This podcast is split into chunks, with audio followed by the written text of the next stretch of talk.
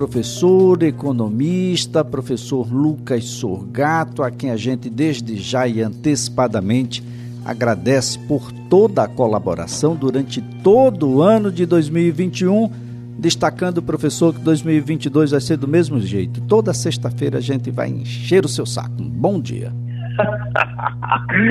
bom dia, Elias. Bom dia, ouvintes. Quem agradece, Elias, sou eu. E é um prazer todas as sextas-feiras estar aqui contribuindo, falando, dando meu ponto de vista, trazendo alguma notícia, geralmente notícias mais negativas do que positivas, infelizmente, mas eu acho que 2022 ele pode mudar isso, Elias. Bom, 2022 já começa amanhã, já começa com um novo salário mínimo. Ah, bom, a, a, ideia de que aumentou 100 reais aí, mas o, o 112 reais, mas o fato é, professor, houve ganho real nesse aumento do salário mínimo? Não, não. Isso é muito importante a gente entender todos os anos. É um dos conceitos que numa lógica de educação financeira a população tem que entender que se chama inflação. O que aconteceu? Nosso salário mínimo, então, ele partiu de um valor de R$ 1.100, certo? E subiu agora para, vai subir, né, a partir de amanhã, para o valor de R$ 1.212. Ah, Lucas, como que aconteceu isso? Olha, a nossa base de inflação que foi aprovada, que foi utilizada pelo Congresso em 21 de dezembro, ou seja, 10 dias atrás, se utilizou de um valor do INPC de 10,18%. Tá? Esse valor, então, foi o valor utilizado para aumentar o nosso salário mínimo. Então, eu saí de 1.100 mais 10,18% em cima deste valor e deu o valor reajustado de R$ 1.212. Mas esse valor, ele apenas está repondo a perda inflacionária que aconteceu ao longo do ano de 2021, tá? Então, em resumo, pessoal, o salário aumentou? Aumentou sim, mas ele aumentou para corrigir uma perda de poder de compra que aconteceu ao longo do ano. Isso daí é muito importante. Não houve, então, Elias, o aumento real do poder de compra tá? que aconteceu durante anos e anos, entre 2004, mais ou menos, 2014, você teve um ganho do aumento do salário mínimo. Tá? Então a gente vem há anos sem esse aumento real, a gente vem com a reposição inflacionária. Mas, Elias, aí vem vários poréns. Lucas, a inflação então foi de 10%. A inflação geral foi, mas é o seguinte: as cestas de consumo para cada família são cestas diferentes. Né? Eu tenho famílias que recebem e vivem com o salário mínimo, que essas famílias elas têm uma representatividade no seu orçamento doméstico de contas de subsistência como alimentação, energia elétrica, transporte, aluguel, dentre outros, Elias, que subiu muito mais do que 10% mas o salário dela será corrigido apenas nesses 10%. Né? Pode ser, então, que um determinado grupo familiar não consiga nem ter a reposição inflacionária, porque a sua cesta de consumo é diferente da média. A inflação, ela pega a média. Então, você pode ter ganhos, né? algumas famílias podem ter até um ganho real, mas eu acredito que grande parte da população nacional, esse reajuste inflacionário não consegue nem compensar a perda que ela teve do seu poder de compra, justamente por se utilizar de produtos, bens e serviços que tiveram um aumento muito mais significativo do que esses 10%. É, professor, essa é uma, uma situação bastante interessante porque não basta apenas você ter o aumento, não é? Ah, assim como aconteceu neste ano de 2021, quando do anúncio do salário mínimo, ficou muito claro que no dia seguinte a gente já estaria perdendo para o processo inflacionário do mês de dezembro e também do mês de janeiro. Até completar o primeiro mês, o, o, o mês de janeiro ser concluído, a gente já estaria perdendo porque a inflação já estaria corroendo ah, o salário. E isso vai acontecer num estágio muito provavelmente maior em 2022 do que foi em 2021 ou não?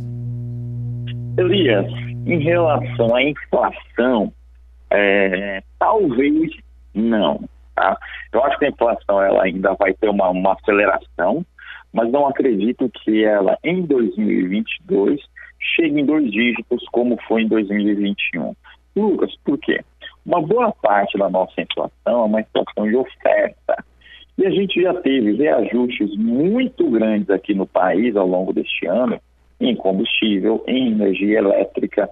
É, o mundo está voltando a produzir, nessa volta do mundo a produzir, alguns componentes que ficaram em falta ao longo de 2021 estão começando a reaparecer.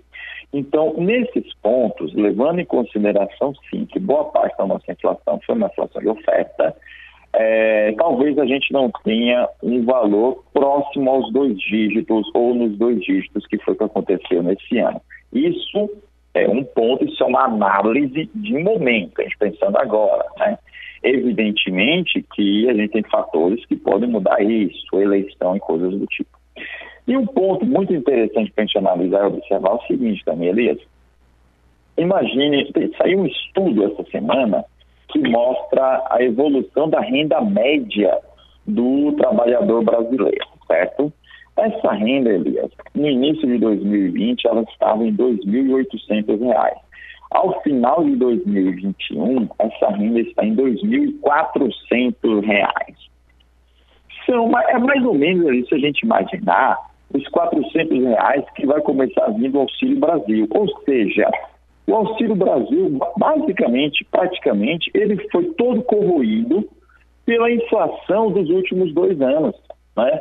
Ele basicamente vai repor um determinado poder de compra que ficou menor ao longo desses dois anos. Isso é muito complicado, Elias. Por quê? Porque é uma política que deve auxiliar o desenvolvimento, a segurança social, mas que ela tem uma data para terminar e mesmo com ela, você está tendo um resultado no ano de 2022, uma renda no ano de 2022, equivalente a dois ou três anos atrás. Então, só para a gente poder ter uma noção de como que a inflação impacta muito o nosso dia a dia. Tá?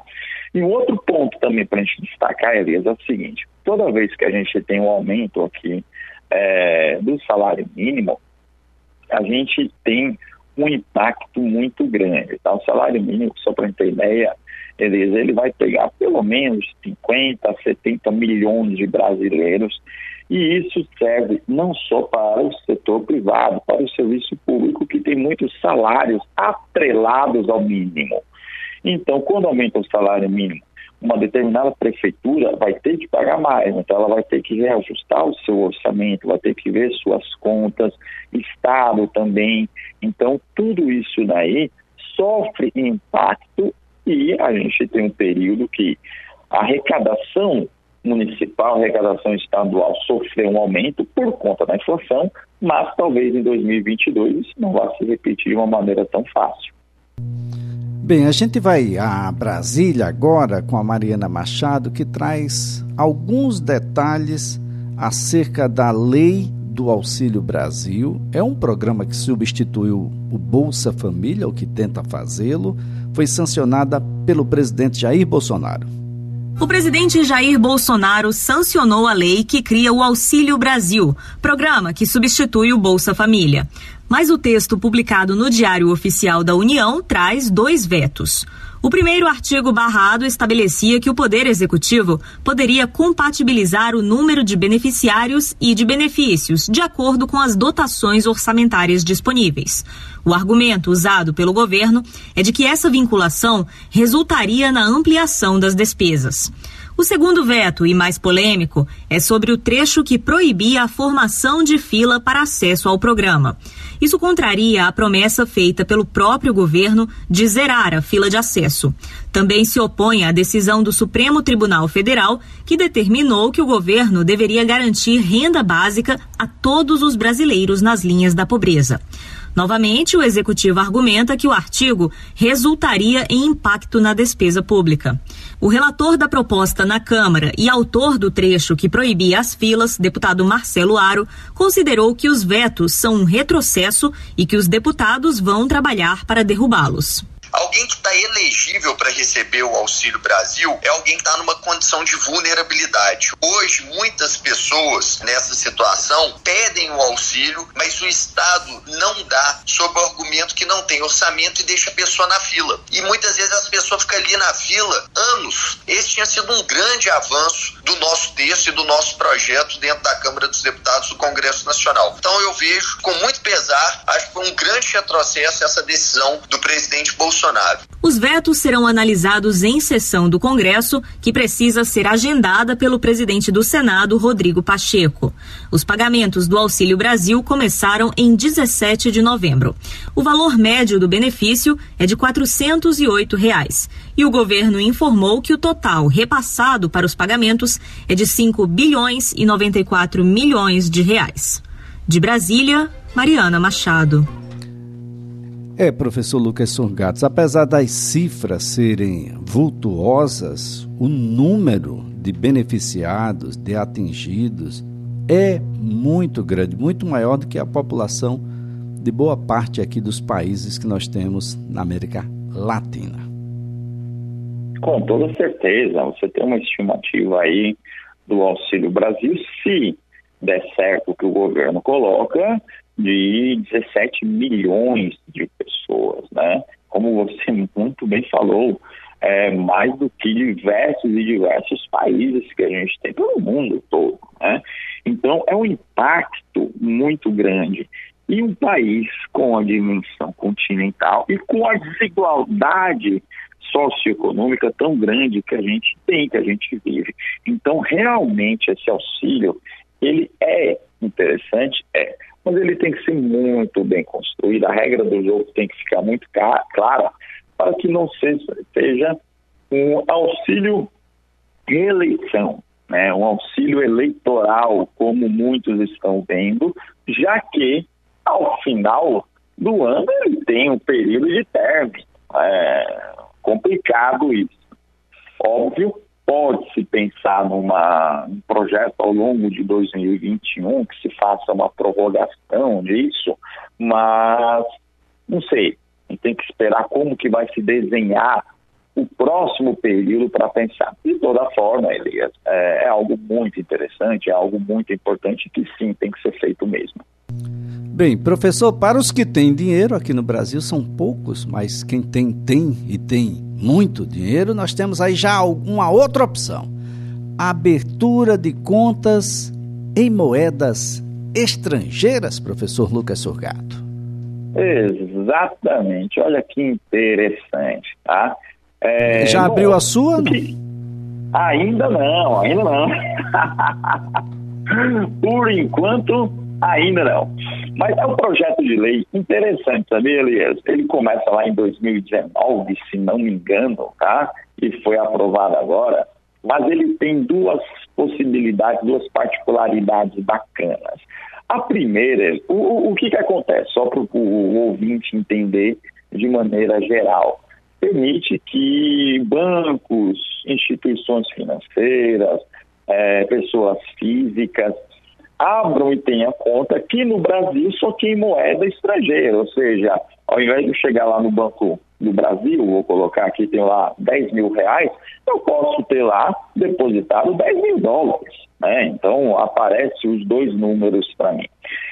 Isso daí é importante, Elias, porque isso ajuda muito empresas, principalmente que trabalham com importação, com exportação, a fazerem suas transações mais rápidas e de forma mais barata.